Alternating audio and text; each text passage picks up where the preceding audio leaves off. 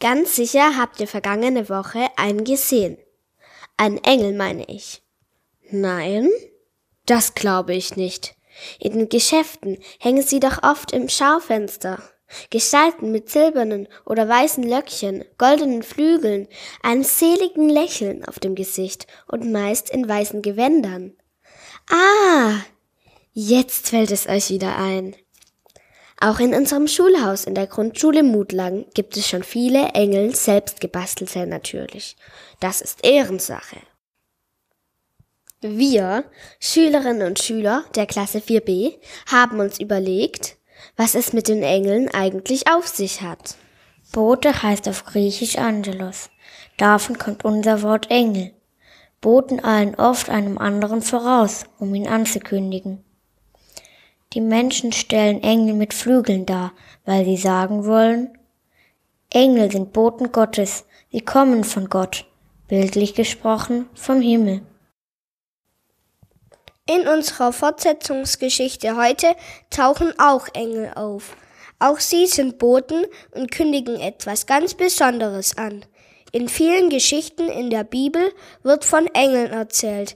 Es wird von Engeln erzählt, die Menschen vor Gefahren warnen und von Engeln, die beschützen und helfen. Engel kommen vom Himmel. Hat nicht schon jemand mal zu euch gesagt, dich schickt der Himmel? Engel zeigen Gottes Liebe. Manchmal sagt auch einer zu euch, mein Engel. Engel verkünden den Frieden. Bringt ihr nicht Frieden unter die Menschen, wenn ihr euch wieder vertragt und Streit schlichtet? Engel erzählen von dem Retter. Macht ihr eurem Freund nicht Mut und helft ihm, wenn es ihm schlecht geht? Ihr seht, Engel brauchen keine Flügel. Der Liederrichter Rudolf Otto Wiemer hat deshalb das Lied geschrieben. Es müssen nicht Männer mit Flügeln sein. Es müssen nicht Männer mit Flügeln sein. Die Engel, die Engel. Oft sind sie alt und hässlich und klein. Die Engel, die Engel. Sie haben kein Schwert, kein weißes Gewand, die Engel. Vielleicht ist einer, der gibt dir die Hand, der Engel. Oder er wohnt neben dir an der Wand, der Engel. Dem Hungernden hat er das Brot gebracht, der Engel. Dem Kranken hat er das Bett gemacht, der Engel. Er hört, wenn du ihn rufst in der Nacht, der Engel. Damit ihr euch daran erinnert, dass auch ihr ein Engel sein könnt, schlagen wir euch vor, einen Engel zu basteln und ihn in eurem Zimmer aufzustellen. Die Bastelanleitung findet ihr auch auf der Homepage der Grundschule Mutlang auf der Seite des Schülerblogs zum Ausdrucken. Viel Spaß beim Basteln. Zum Basteln brauchst du einen Papptrinkbecher, einen Flaschenkorken, ein festes Stück Pappe, eine Wattekugel und Engelshaar aus dem Bastelgeschäft, Klebstoff, eine Stecknadel mit rotem Kopf, Gold- und Silberkrepppapier, Schere, zwei Klemmkerzenhalter, wie sie beim Weihnachtsbaum verwendet werden, Kerzen, Transparentpapier. Zuerst schneidest du einen Pappstreifen zurecht. Das werden die Arme. Du klebst die Arme auf den umgedrehten Trinkbecher. Darauf klebst du einen Flaschenkorken als Hals und darauf die Wattekugel als Kopf. Aus dem goldenen Krepppapier klebst du ein Kleid am oberen Rand des Trinkbechers fest. Auch die Arme beklebst du mit Krepppapier. Aus dem Silberpapier faltest du eine Halskrause und klebst sie am oberen Rand des Korkens fest.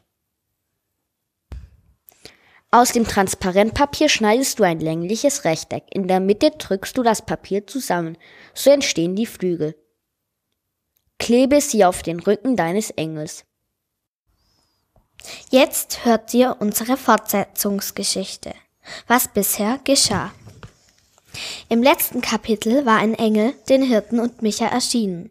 Er verkündete, dass heute der Sohn Gottes geboren werde, in einem Stall in einer Krippe. Micha konnte es nicht fassen. Der Sohn Gottes, der König, der das Volk erretten wird, in ihrem Stall in Bethlehem.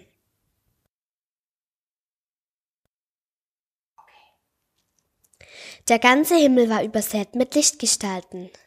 Engel, soweit man schauen konnte. Keiner davon blieb bewegungslos auf der Stelle. Es war ein Lichterspiel, ein Glanz, ein Leuchten. Micha schossen unweigerlich die Tränen in die Augen. Dann vernahm er plötzlich Musik. Singen, mehrstimmig, tausendstimmig, Chorgesang von Stimmen, die Micha noch nie vorher gehört hatte. Aber er verstand genau, was sie sangen. Ehre für den, der im Himmel ist, Frieden für die, die auf Erden sind, allen Menschen, die Gott so liebt. Micha hatte das Gefühl, als hüllten ihn diese Worte, dieser Gesang ein wie eine Decke. Ehre, Himmel, Frieden, Liebe. Es war, als wäre in diesem Augenblick der Himmel auf die Erde gekommen.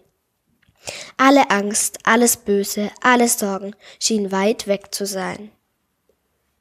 In diesem Moment zählte nur der Friede, die Liebe, die Ehre für den, der im Himmel ist. Und dieses Gefühl überwältigte ihn. Micha fing laut an zu weinen. Vor Glück und vor Sehnsucht, dieses Gefühl möge für immer in ihm bleiben. Aber dann war es schon wieder vorbei. Es war wieder dunkel, es war wieder leise, es war wieder kalt. Ein paar Schafe blökten, die meisten schliefen. Aber in seinem Herzen spürte Micha etwas Warmes. Ja, das war etwas Göttliches, was er da gerade erlebt hatte. Micha schaute zu den Hirten. Alle standen mit aufgerissenen Augen da und schienen dasselbe empfunden zu haben. Plötzlich wirkten sie auch gar nicht mehr gefährlich. Etwas hatte sich bei ihnen verändert. Jakob war der Erste, der langsam auf Micha zuging. Micha, sagte er leise. Mehr brachte er nicht über die Lippen. Aber es klang, als wollte er ihm mit dem einen Wort erzählen, was er gerade erlebt hatte, und als wollte er sich für all die Gemeinheiten der vergangenen Jahre entschuldigen. Und seine feuchten Augen schienen ihm sagen zu wollen, ich habe gerade den Himmel erlebt. Obwohl Jakob nichts weiter als nur dieses leise Micha gesagt hatte, antwortete Micha ebenso leise und ebenso versöhnlich. Ich auch. Und jetzt? fragte einer der Hirten, nachdem sie eine ganze Weile dagestanden und kein Wort rausgebracht hatten. Jetzt gehen wir hin, sagte ein anderer. Wir suchen das Kind, den Retter, den Frieden. Aber wo? fragte einer der Jungen, der so alt war wie Micha. Ich weiß, wo das ist, freute sich Micha. Kommt mit. Micha ging den anderen bis an die Stalltür voraus und klopfte vorsichtig an. Dann schlichen sie leise in den Stall. Einer nach dem anderen. Maria lag immer noch auf dem Strohsack und war mit einer Decke zugedeckt. Sie schien überrascht über so viel Männerbesuch, aber sie lächelte so liebevoll wie immer. Zum Reden schien sie noch zu schwach zu sein, aber zum Lächeln nicht. Josef stand neben der Futterkrippe. Er hatte ein Stofflaken über das Stroh gebreitet. Darin lag ein winzig kleines neugeborenes Baby. So süß. Alle Hirten quetschten sich um die Krippe und schauten minutenlang auf das Baby, ohne ein Wort zu sagen. Wie heißt es? fragte nach einer ganzen Weile einer der Hirten. Jesus, antwortete Josef und schob gleich die Bedeutung hinterher. Gott ist unser Retter. Micha und die Hirten erzählten Maria und Josef, was sie gerade auf dem Feld erlebt hatten. Jetzt fand Micha, war es wirklich gut, dass der Sohn von Gott in einem Stall zur Welt gekommen war. Wäre er in Vaters Königszimmer gelegen, hätte der niemals zugelassen, dass die dreckigen Hirten Jesus sehen konnten. Aber in einem Stall spielte das keine Rolle. In diesem Stall erst recht nicht. Micha kam es vor, als wäre selbst Micha von Bethlehem, der Gastgeber für Gottes Sohn. Dieser Gedanke machte ihn glücklich.